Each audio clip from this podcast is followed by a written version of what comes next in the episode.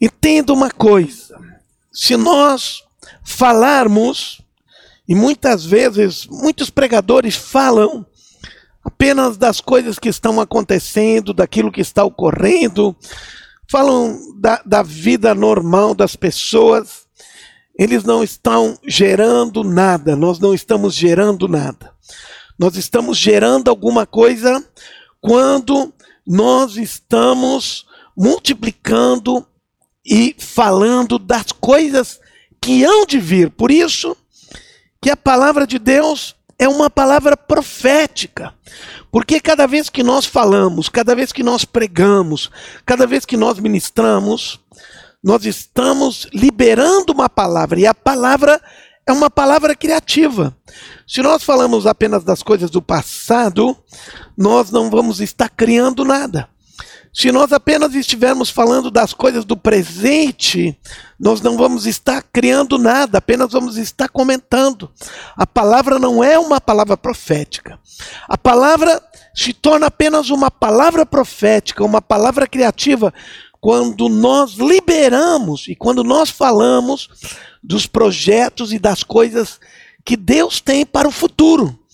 Então, o cristão, ele vive profeticamente. Ele não vive olhando para as coisas simplesmente que estão acontecendo ao redor, as coisas que estão acontecendo atrás, as coisas que foram atrás, tudo isso são importantes.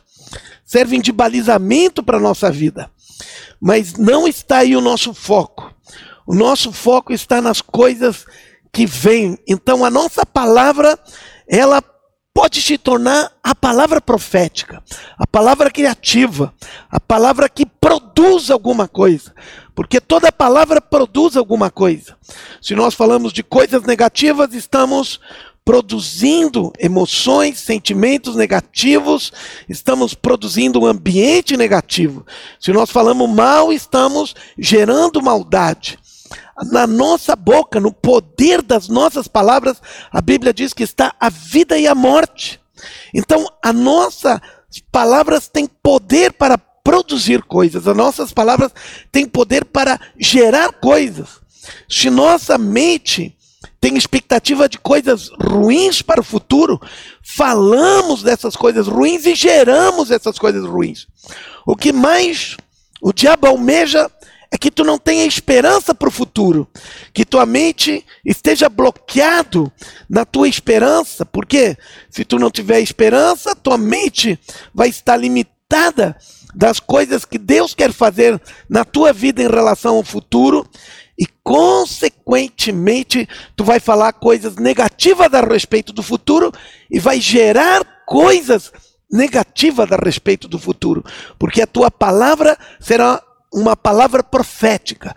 A tua língua será uma língua que produzirá resultados e serão resultados negativos. Por isso, a esperança de um futuro glorioso, a esperança de uma, um futuro tremendo precisa estar nos teus lábios. Por isso que o apóstolo Pedro, ele fala de que se nós quisermos viver uma vida em tempos bons, e ele está falando para o futuro, ele diz: nós temos que cuidar e refrear a nossa língua. A nossa língua é que define como é que nós vamos viver os tempos, se nós vamos viver tempos bons ou se nós vamos viver tempos ruins. E Pedro exatamente diz isso: se vocês querem viver tempos bons, tempos bons, então cuide, refreie, Cuide mesmo do que a tua boca fala, aqui tua língua fala. E a tua língua vai falar aquilo que está cheio no teu coração. Se teu coração está cheio de coisas negativas, de pensamentos negativos, de pensamentos de maldade, de pensamentos de que o futuro não será bom, a tua boca falará isso e produzirá isso. E ao invés de viver tempos bons, estará vivendo tempos ruins, tempos negativos. Então nós estamos aqui justamente para isso, para que a gente possa ministrar, possa gerar na tua vida, na vida das pessoas que estão nos escutando, que vão nos escutar no decorrer dessa semana e do decorrer dos próximos dias dessa palavra. Entenda uma coisa.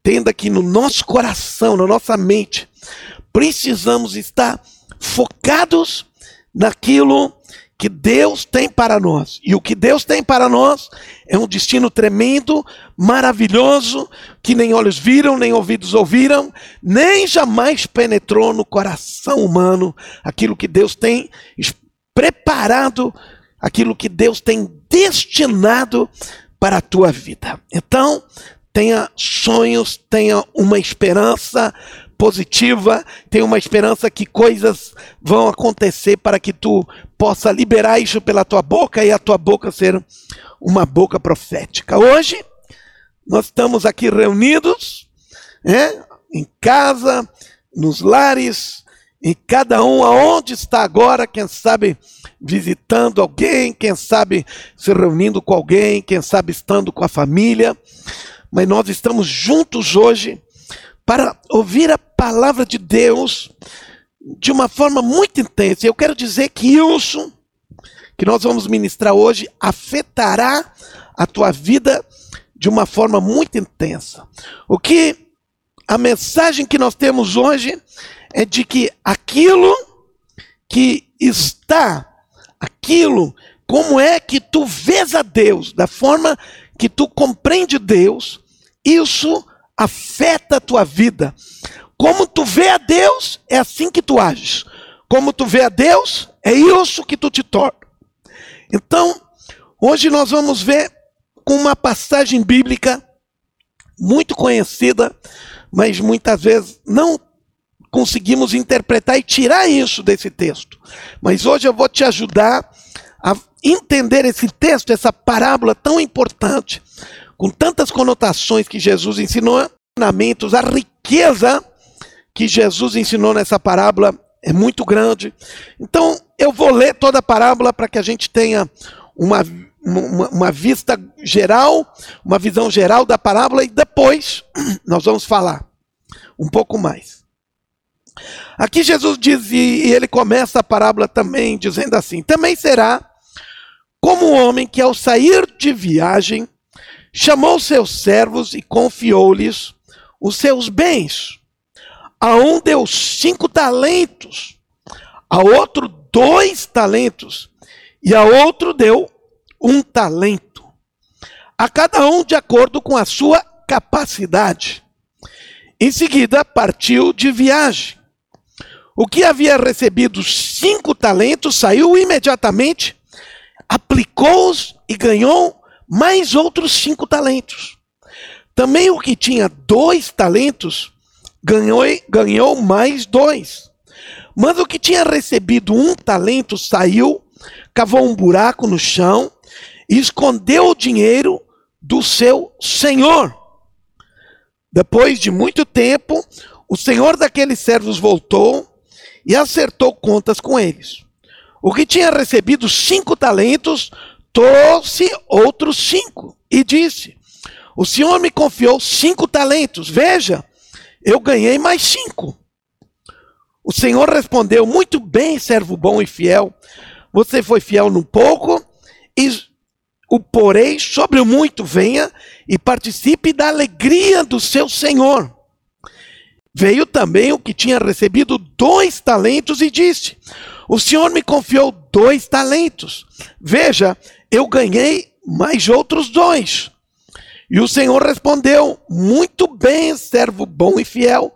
Você foi fiel no pouco, eu porei sobre o muito. Venha e participe da alegria do seu Senhor. Por fim veio que tinha recebido um talento e disse: Eu sabia que o Senhor é um homem severo e colhe onde não plantou e junta onde não semeou.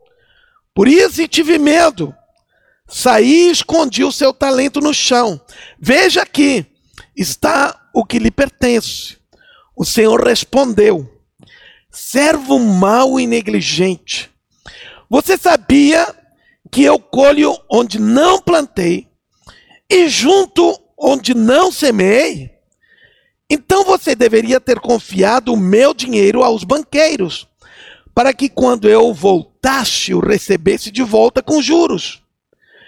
Tirem o talento dele e entreguem-no ao que tem dez, pois quem tem, mais será dado, e terá em grande quantidade. Mas a quem não tem, até o que tem lhe será tirado.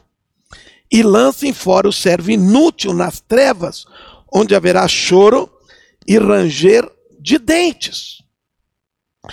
Essa parábola, ela tem tanta riqueza, ela é tão rica, e nós vamos precisar, e precisaríamos um tempo muito longo para analisar toda a riqueza de conteúdo que essa parábola tem. Essa parábola, ela fala de um senhor que saiu em viagem e chamou seus servos e confiou os seus bens a ele. E os seus bens não eram poucos, eram muitos bens. Era um montante muito alto. A um confiou cinco talentos, a outro dois e a outro um. Às vezes as pessoas que não entendem pensam que, coitado do rapaz, só recebeu um talento. Mas aqui ele está falando de talentos de ouro. Aqui ele está falando de uma quantidade, de um valor, e esse valor não era pouco valor. Um talento de ouro equivalia a mais de 20 quilos de ouro. Um talento mais de 20 quilos de ouro.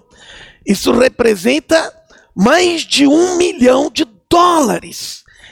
Isso representa mais de 6 milhões de reais. Então, aquele que menos recebeu, recebeu uma fortuna, recebeu muito. Aquele que mais recebeu, recebeu cinco talentos, recebeu muita coisa. Seriam hoje seis vezes cinco, isso nos dá 30 milhões de reais, mais de 30 milhões de reais. É uma fortuna incalculável hoje. Poderia se viver o resto da vida, os filhos, os netos poderiam viver com esse dinheiro sem mais trabalharem. E esse senhor tinha verdadeiras fortunas e deu verdadeiras fortunas para as pessoas. Aqui, quando está falando do Senhor, está falando de Jesus. Ou seja, ele veio e ele diz que deu ah, talentos. E aqui está falando de capacidades, está falando de recursos, está falando de riquezas, está falando de, de, de, de dons, está falando de talentos pessoais, ou seja, de tudo aquilo que nós recebemos. E quando ele está falando de talento, significa que ele está dizendo: vocês receberam muita coisa. Cada um, e mesmo aquele que menos recebeu, recebeu uma fortuna, recebeu uma quantidade de talentos, de capacidade, de recursos infinitos. Então ninguém pode dizer recebi muito pouco, aquele recebeu muito, eu recebi pouco. Mas vejam, aqui Jesus está dando capacidades para nós, e para ele está dizendo que somos os seus servos.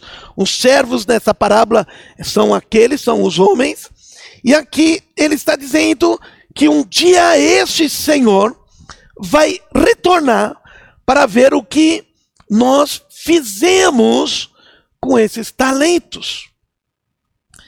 E vejam que ele, ele deu os talentos para as pessoas, diz assim, a cada um de acordo com a sua capacidade.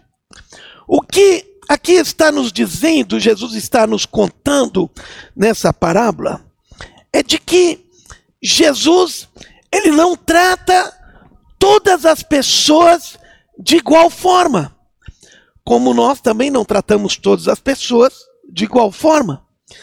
Ele trata as pessoas segundo as suas capacidades, segundo quanto cada um se esmerou, se preparou, se capacitou, se habilitou, se treinou, quanto cada um está disposto a quanto cada um está disposto pela sua capacitação a receber e a transicionar, a, a, a, a, negociar. Ou seja, minha capacidade, a capacidade que eu tenho daquilo que Deus me dá, é de acordo com o meu preparo. Então, conforme eu me preparo, conforme eu me capacito, Deus, ele coloca mais coisa, ele coloca mais responsabilidades, ele coloca mais valores, ele coloca mais coisas para que eu possa negociar e ganhar e ainda ter muito mais. Então entendam que esse conceito aqui, somente esse versículo, esses dois versículos, eles destroem todo o conceito de socialismo que nós temos que tratar as pessoas e todas as pessoas precisam ser repartidas riquezas a todo mundo de igual maneira. Jesus ele ele justamente ele faz o contrário, ele nos ensina o contrário, que Deus dá a cada um segundo a sua capacidade. Aqueles que são mais capacitados, eles serão habilitados, eles terão e receberão maiores responsabilidades. Por isso que aquilo que fala que Deus dá grandes guerras para grandes pessoas, pessoas que têm grandes capacidades, está certo esse ditado popular. Então, por quê? Porque ele foi capacitado, então Deus dá grandes responsabilidades para ele, e foi isso que esse Senhor fez. Essa parábola, ela nos fala que aqui nós percebemos de que o Senhor, ele tinha em mente que cada um dos seus servos trabalhasse e multiplicasse, trabalhasse e gerasse mais. Ele não, não, não, não estava aqui dizendo, bem, agora vocês têm o suficiente e vocês usufruam disso, não. Ele estava dizendo, vocês trabalhem com isso e gerem mais. E essa é a mentalidade que Deus tem, Ele nos dá capacidade para que, quando passar o tempo, nós tenhamos gerado, tenhamos produzido e tenhamos deixado, tenhamos, através da nossa vida, tenhamos deixado herança. Por isso, os pais, o conceito de Deus é que os pais receberam algo e eles precisam gerar isso, esse pensamento, em produzir para deixarem para aqueles que vêm depois heranças maiores ainda. Por quê? Porque de que valor teríamos nós recebido algo e depois, no final da nossa vida, ter deixado menos do que aquilo que nós recebemos? Então, significa que não produzimos, não geramos, não multiplicamos. A expectativa de Deus, com tudo aquilo que Ele nos deu, é que a gente gere, que a gente produza, que a gente multiplique com as capacidades e com as oportunidades que Deus nos dá. Agora, quando esse Senhor voltou, e aqui está falando do retorno de Jesus, os servos foram ver o que era que eles haviam produzido. E nós percebemos que aquele que tinha cinco, quando ele recebeu os cinco talentos, a Bíblia diz que aquele que recebeu cinco talentos saiu imediatamente aplicou-os. Ou seja, ele recebeu os cinco porque ele tinha capacidade tinha preparação para receber cinco e se vê que ele estava ansioso para produzir, porque a Bíblia diz que ele saiu e imediatamente aplicou-os. Então as pessoas que entendem como Deus pensa que a vida de uma pessoa deve ser assim, deve ser, ele faz isso, ele se prepara e quando surgem as oportunidades, eles não perdem tempo. Eles vão e imediatamente eles geram, produzem, aplicam as capacidades e os talentos que receberam. O que tinha dois também foi aplicou, e o que tinha um foi enterrou. Quando o Senhor depois voltou, o que tinha recebido cinco talentos trouxe outros cinco e disse: O Senhor me confiou cinco talentos, veja, eu ganhei mais cinco. Ou seja, ele tinha multiplicado. E isso agradou ao Senhor, e o Senhor chamou aquele homem de servo bom e fiel. Você foi fiel num pouco e eu porei sobre muito. O que Deus está dizendo que nós, quando recebemos capacidades e aplicamos, não somos preguiçosos, não somos, não ficamos nos limitando, mas quando nós entendemos que Deus nos deu condições para fazer coisas e nós fizemos aquilo que Ele nos deu capacidade, Ele está dizendo, servo bom e fiel. Ou seja, não foste preguiçoso, não foste descansado, não foste infiel. O que Deus chama de fidelidade, Ele chama de multiplicação, Ele chama de crescimento, Ele chama de aplicar as nossas capacidades e os nossos talentos aplicar capacidades, talentos que nós temos, significa ser fiel a Deus. Aplicando essas capacidades, Deus nos diz: Tu és fiel, e a Bíblia diz que Deus se agrada. Nós somos bons, isso ele nos deixa entender, nós somos bons quando trabalhamos com aquilo que Deus nos dá. Quando nos aperfeiçoamos, nos capacitamos e trabalhamos com aquilo que Deus nos dá para fazer. Isso significa ser bom e fiel. E multiplicamos. Fidelidade e ser bom para Deus é ter as coisas, trabalhar e multiplicar. Aquele que tinha dois talentos fez a mesma coisa e ele igualmente foi chamado de servo e ganhaste mais dois. Ele deu muito bom, servo bom e fiel. Ele multiplicou, também foi servo bom e fiel. E os, o Senhor disse: venha e participe da alegria. Então, isso, que dá alegria para Deus é quando Deus nos dá capacidade, Deus nos dá recursos, Deus nos dá habilidade, Deus nos dá talentos, nós nos aperfeiçoamos e multiplicamos aquilo que Deus nos dá. Isso gera alegria para Deus.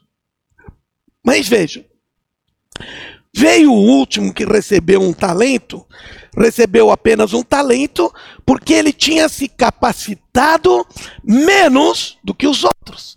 Ou seja, ele já não tinha a mentalidade correta, porque não se capacitou de forma correta. Se capacitou pouco, se capacitou apenas dentro da capacitação de receber um talento.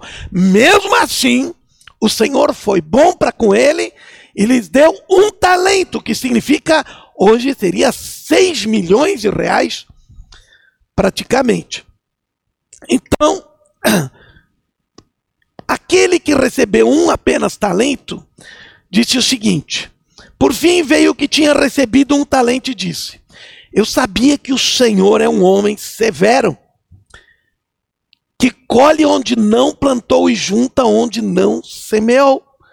Por isso tive, por isso tive medo, saí e escondi o seu talento no chão.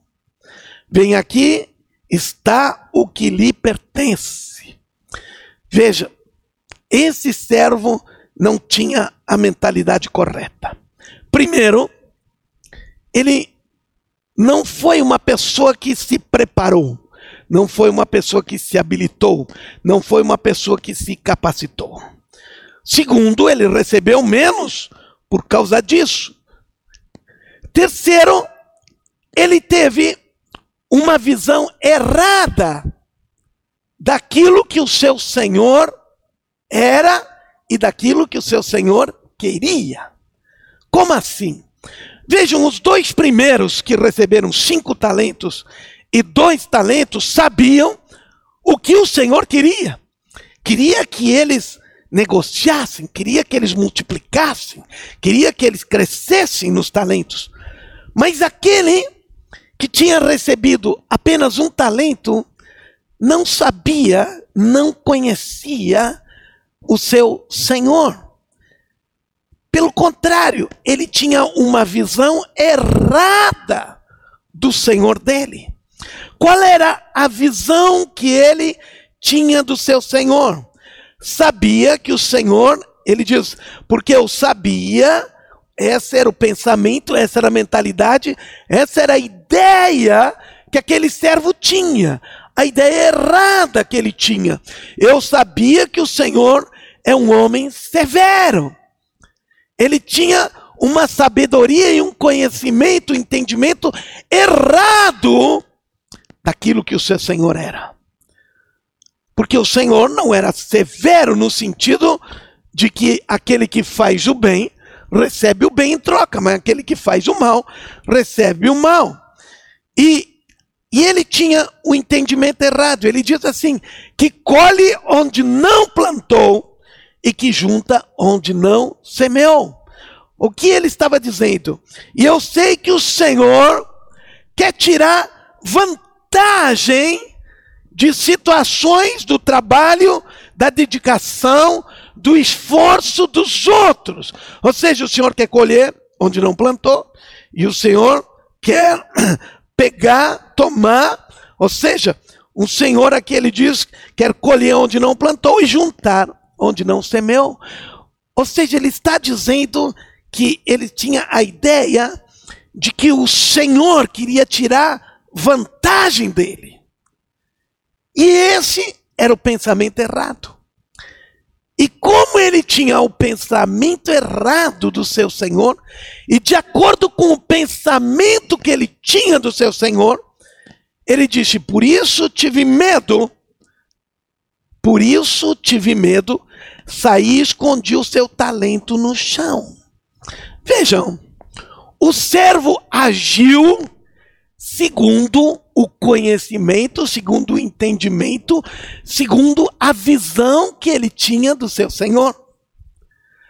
A ação, a vida dele, as decisões dele, como ele fez, como ele agiu, como ele se comportou, a forma de vida dele, aquilo que ele alcançou, era de acordo com a visão que ele tinha do seu Senhor. E mais, a visão errada que ele tinha gerou um sentimento errado, que era o medo. Então, a visão que ele tinha do Senhor dele gerou um medo nele e pensou: o Senhor é um Senhor duro, o Senhor é um Senhor irado. Essa palavra que está falando severo aqui, está falando de uma, de uma ideia de ira, está falando de uma ideia de dureza, de cobrança, está falando de uma ideia de alguém que, que, que cobra, que é irado diante das situações. E ele agiu com este pensamento. Preste bem atenção. Aqui nós vemos algo muito terrível por quê?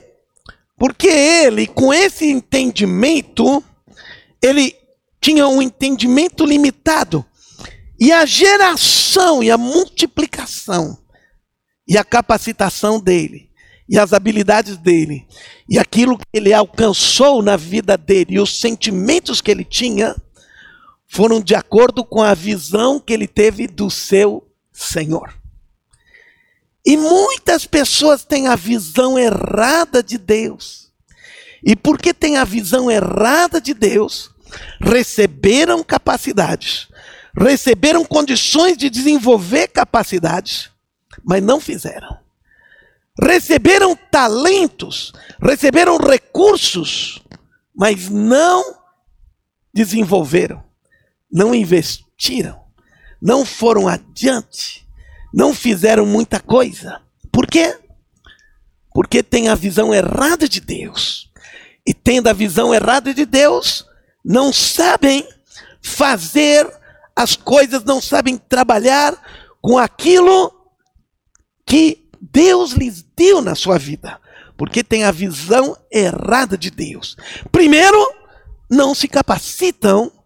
E segundo, não fazem as coisas porque não sabem, não têm ideia, não têm entendimento daquilo que Deus espera, daquilo que Deus deu para elas, daquilo que o Senhor espera delas. Então entenda uma coisa agora, todos que estão nos escutando, aquilo que tu está alcançando, aquilo que tu está multiplicando em tua vida, é de acordo com a visão que tu tem do teu Deus.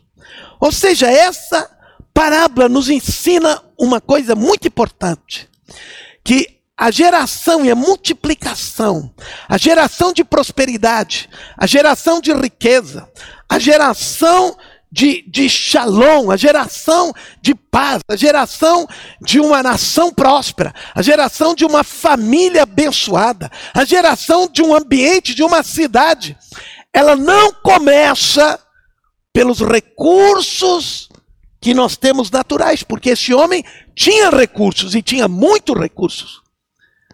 Mas ele não cresceu, por quê? Porque a mentalidade dele estava errada. Então entendam que a palavra de Deus aqui está nos ensinando de que toda geração, toda multiplicação, toda prosperidade, toda riqueza, todo pensamento de uma nação, de um povo, de uma sociedade, não é estritamente natural, mas pelo contrário, é fundamentalmente interior. Toda riqueza começa de dentro para fora. E a gente toma aquilo que recebeu, se capacita e multiplica aquilo que recebeu. Porque nós temos o pensamento, temos a ideia, temos o entendimento que o nosso Deus nos colocou aqui para nós gerarmos, para nós multiplicarmos. É isso que ele disse quando ele criou o homem: crescei e multiplicai. E quando nós não temos essa ideia, não temos o um entendimento claro, o que nós fizemos? Enterramos nossos talentos, enterramos nossas capacidades, nos limitamos naquilo que Deus está esperando de nós e ficamos acuados. Vivemos uma vida de miséria, vivemos uma vida de pobreza, vivemos uma vida de doença, vivemos uma vida de desgraça, por quê? Porque aquilo que está dentro de nós está errado. Aquilo que está dentro não está certo. Por isso que o apóstolo João ele escreve: Eu espero que esteja próspero, que tu seja próspero na sua saúde, como tu é próspero em tua alma. O que ele está dizendo? Que a prosperidade começa lá de dentro e vem para fora. Qual é o pensamento certo de prosperidade? É entender certo, é compreender certo quem Deus é, o que Deus espera, como Deus pensa, qual é a ideia de Deus, o que Ele nos deu, o que Ele espera que nós façamos com, a, com aquilo que Ele nos deu. Se Ele espera que nós nos capacitemos mais, nos habilitemos mais. Então, um povo próspero não é um povo que tem muitos recursos, mas é um povo que tem uma alma que compreende os conceitos de Deus, que compreende quem é esse Deus. Bem, mas esse homem teve um conceito errado de Deus. Um conceito que esse Deus era um Deus severo, um Deus irado, um Deus que só estava ali para para cobrar um Deus que estava, vamos dizer assim, uh, uh, fazendo pressão, como que os homens fossem escravos dele. Então, ele tinha uma visão errada desse Deus. O que eu quero te dizer que o diabo ele é muito astuto. Por quê? Porque ele ele faz com que esse Deus seja, ele tenta transmitir de alguma forma para as pessoas que esse Deus é um Deus irado. Esse Deus é um Deus que está irado com os homens. E, e esse é o pensamento de muitas pessoas.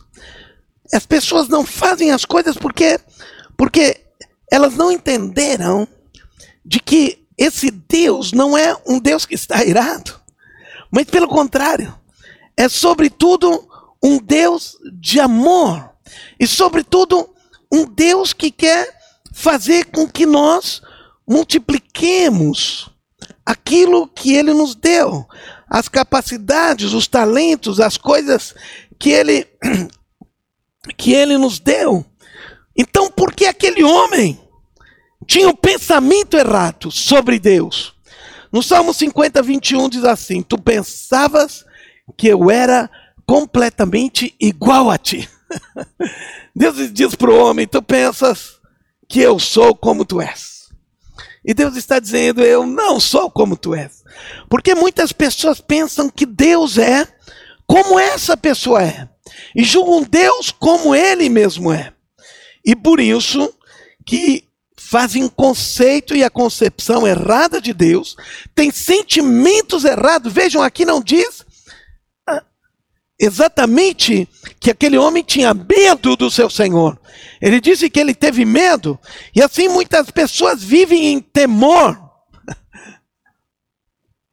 E a Bíblia diz que nós temos que ter temor de Deus. As pessoas, algumas pessoas dizem assim, um pouquinho de temor é sempre bom, mas vejam, eu gosto muito dessa passagem. Quando Jesus foi tentado ele disse assim: Está escrito ao Senhor teu Deus, adorarás e só a Ele darás culto. Jesus usou essa palavra, diz: Ao Senhor teu Deus adorarás e só a Ele darás culto. Mas ele estava se referindo a um texto de Deuteronômios, capítulo 6, versículo 13 e 14, diz: Ao Senhor teu Deus temerás, e a Ele servirás, e pelo seu nome jurarás. Jesus pegou e interpretou esse texto e diz que temer a Deus é adorar a Deus. e aqui em Provérbio diz: e esse medo de Deus, a adoração a Deus, Provérbios diz assim: o temor do Senhor prolonga os dias da vida. Então, cada vez que tu está adorando a Deus, que tu vem, por exemplo, aqui para o culto, adorar a Deus, cada vez que tu está cumprindo com o projeto de Deus, multiplicando aquilo que Deus te deu, tuas capacidades, teus talentos, cada vez que tu está fazendo isso, deixa eu, estar, deixa eu te dizer, tu está prolongando os dias da tua vida. Toda vez que você vem adorar a Deus, toda vez que tu louva a Deus, eu tenho que te dizer algo. Tu está prolongando os dias da tua vida. Então, como vemos Deus afeta tudo em nossa vida. E quando Jesus veio, Jesus veio revelar um Deus de amor. Ele diz: Quem vê a mim, vê o Pai. No Antigo Testamento, esse Deus, ele estava longe, as pessoas não viam.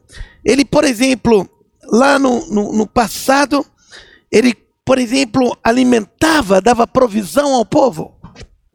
Por exemplo, ele dava o maná, ele dava provisão para o povo, mas o povo não via Deus, ele fazia isso de longe. Quando Jesus veio, agora não era um Deus que estava longe, mas um Deus que estava no meio do seu povo. E quando Jesus ele estava aqui, ele também deu provisão multiplicou cinco pães e dois peixes, mas agora não era um Deus que estava distante, era um Deus que estava presente, um Deus que estava junto, um Deus que estava perto. E agora, ele deu esse exemplo, mostrou isso exatamente para mostrar que, de igual forma, ele espera que a gente cumpra aquilo que ele nos chamou para nós fazermos. Entenda uma coisa. quando nós estamos falando, quando nós estamos pensando, quando nós estamos falando nisso que Deus nos deu, nos chamou, aquele homem tinha um pensamento errado de multiplicar. Hoje nós temos que entender que nós temos direito a isso pela graça de Deus. A Bíblia fala no Novo Testamento que Jesus, como representando Deus aqui na terra, a Bíblia diz que Jesus ficou apenas uma vez irado. Uma só vez fala da ira desse Deus, que era Jesus. Lá no livro de Marcos, tinha um homem que estava com a mão ressequida. E eu vou ler aqui Marcos capítulo 3, versículo 1 e 2, diz assim: De novo entrou Jesus na sinagoga Estava ali um homem que tinha ressequida uma das mãos. Estavam observando a Jesus para ver se ele o curaria no dia de sábado, a fim de o acusarem. Vejam, eles não estavam ali para ver se Jesus faria um milagre. Eles sabiam que Jesus podia fazer um milagre. Eles estavam ali para ver e para acusar Jesus do milagre que ele faria ali. Entendam uma coisa. Quando nós, como homens e mulheres de Deus, as pessoas têm expectativa e olham para nós como pessoas que têm a presença de Deus e liberam os milagres de Deus. Talvez tu não entenda isso, mas as pessoas olham para nós para ver, eles já sabiam que Jesus podia fazer o um milagre. E assim as pessoas olham para nós e sabem que nós podemos liberar as coisas de Deus. Mas vejam o que acontece aqui. Quando continua. Em Marcos capítulo 6, na, na versão NVI, 3, versículo 5, 4, 3, 4 e 5 diz assim: E disse Jesus ao homem da mão ressequida: Vem para o meio. Então, lhes perguntou: é lícito no sábado fazer o bem ou fazer o mal, salvar a vida ou tirá-la? Mas eles ficaram em silêncio. Agora preste atenção. Então Jesus, olhando-os ao redor, indignado e condoído com a dureza de coração. Na NVI diz assim: irado, olhou para os que estavam em sua volta. Essa é a única vez em que a Bíblia nos mostra que Jesus se irou, usa que Jesus estava irado. Outra vez ele chegou e bagunçou as coisas no templo, parecia que ele estava irado também com aquela situação. Mas entendo, veja aqui que Jesus fez. O que a ira de Jesus produziu Irado olhou para os que estavam à sua volta e, profundamente estremecido, por causa do coração endurecido deles, disse-lhes ao homem: Estende a mão. E ele estendeu a mão e ela foi restaurada. A ira, diante da dureza de coração, produziu um milagre. Mesmo que Jesus ficou irado. A ira dele produziu o bem. A ira dele produziu o milagre. Então, quando nós olhamos Deus, que Deus é um homem, é alguém muito severo, é alguém que veio para pesar a mão sobre nós, e alguém que está olhando para nos acusar e para. Não! Ele está olhando por ti. Ele está torcendo por ti, Ele está te dando talentos para que tu produza, para que tu cresça, para que tu multiplique. Deus não está irado contigo no sentido de que ele vai causar algum mal, de que ele está querendo pesar a mão dele sobre ti, que está querendo te culpar, que está querendo te acusar, que está querendo é, dizer, né, não faça nada, fique aí no teu lugar, não faça nada que tu pode errar. Não, não, não, nunca ele está dizendo isso. Ele está dizendo: Eu te dei condições, te dei capacidades, te dei talentos.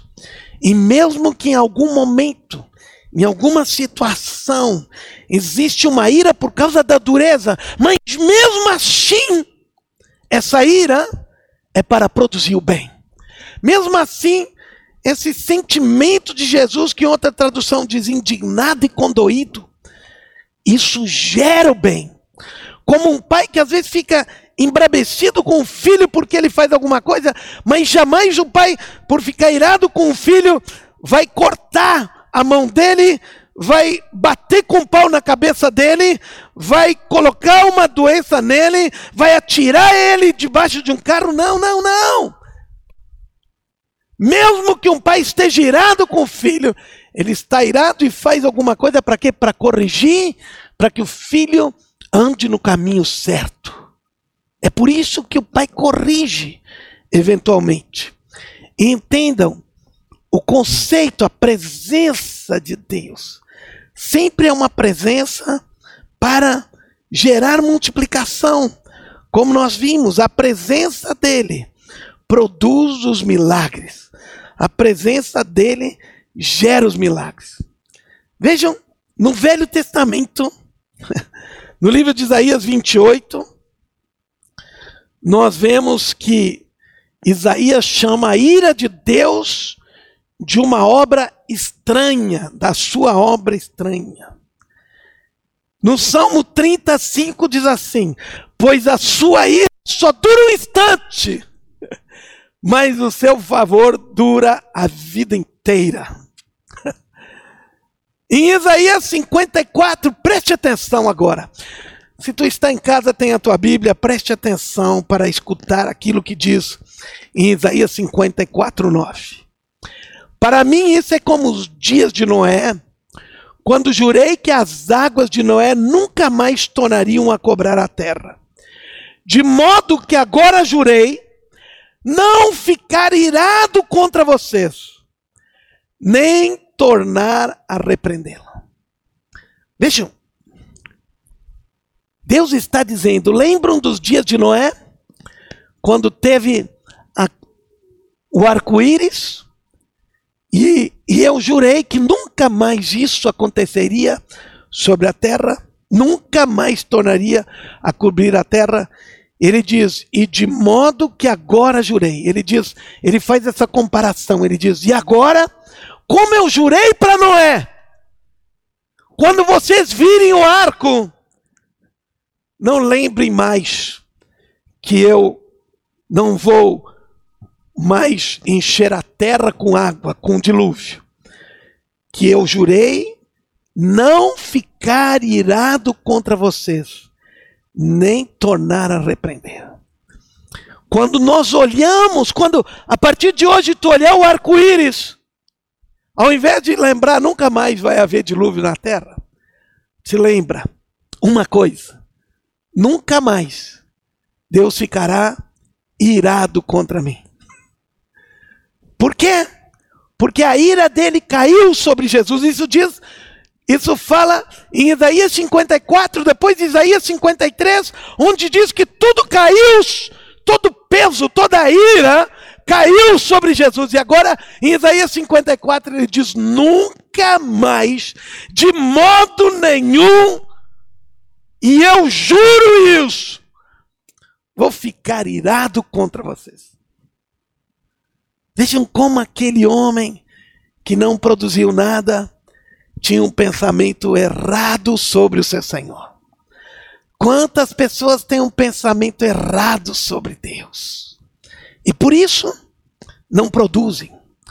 Se eles entendessem que o conceito de Deus, vejam, aquela mulher em que o profeta foi e chegou e pediu para ela, ela estava quase morrendo, não tinha mais praticamente nada. E o profeta chegando na casa dela, pediu para ela, chegando ali, pediu o que tu tens. Ela diz: Não tenho mais nada. A minha vida está terminando. A única coisa que me sobrou foi um pote de óleo. E isso que eu quero te dizer. Deus te deu algo como deu para aquela mulher. Aquela mulher tinha um pote, um vaso de óleo.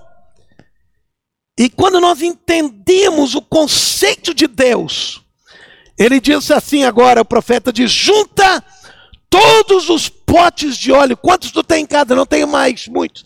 Então vai nos vizinhos. Junta todos que tu puder. Ela juntou todos os potes que podia juntar, de todos os lados. Então o profeta pediu, não tem mais. Não, juntei todos. E daí a Bíblia diz que ela fechou a porta. E daí o profeta diz: então pega aquele pote de óleo que tu tem e joga dentro dos outros potes de óleo. Vai jogando, vai jogando, vai jogando, vai jogando. E ela foi jogando, jogando, jogando, jogando. E quando terminou? Terminou no último pote. E se tivesse mais pote, ia ter mais óleo. E se tivesse mais pote, iria ter mais óleo. O que está dizendo? Deus te deu capacidades. Deus te deu habilidades. Deus te deu recursos. Deus te deu graça para que tu pegue isso que Deus te deu e multiplique. E multiplique. E quanto é que tu pode multiplicar? tudo aquilo.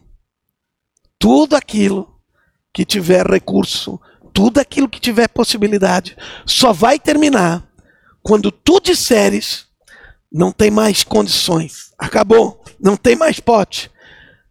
Sabe quando termina?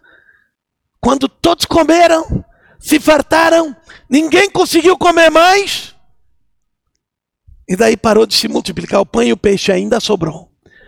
O que eu quero te dizer é que Deus pega aquilo que nós temos, Deus nos dá talentos, capacidades, e Ele diz: O que eu espero de ti é que tu multiplique. Eu te dei capacidades, eu te dei condições, multiplica, faz crescer, faz prosperar.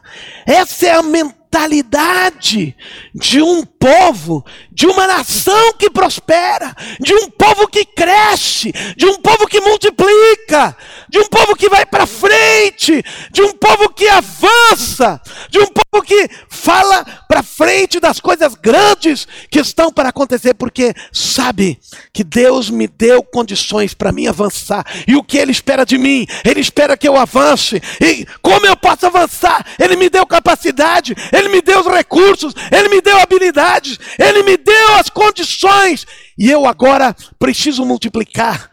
Mas tem pessoas que pensam que os recursos são limitados, que eu não consigo multiplicar. Como esse que não multiplicou. Tinha uma mentalidade errada de Deus. Lá dentro, no seu coração, a sua alma não era próspera.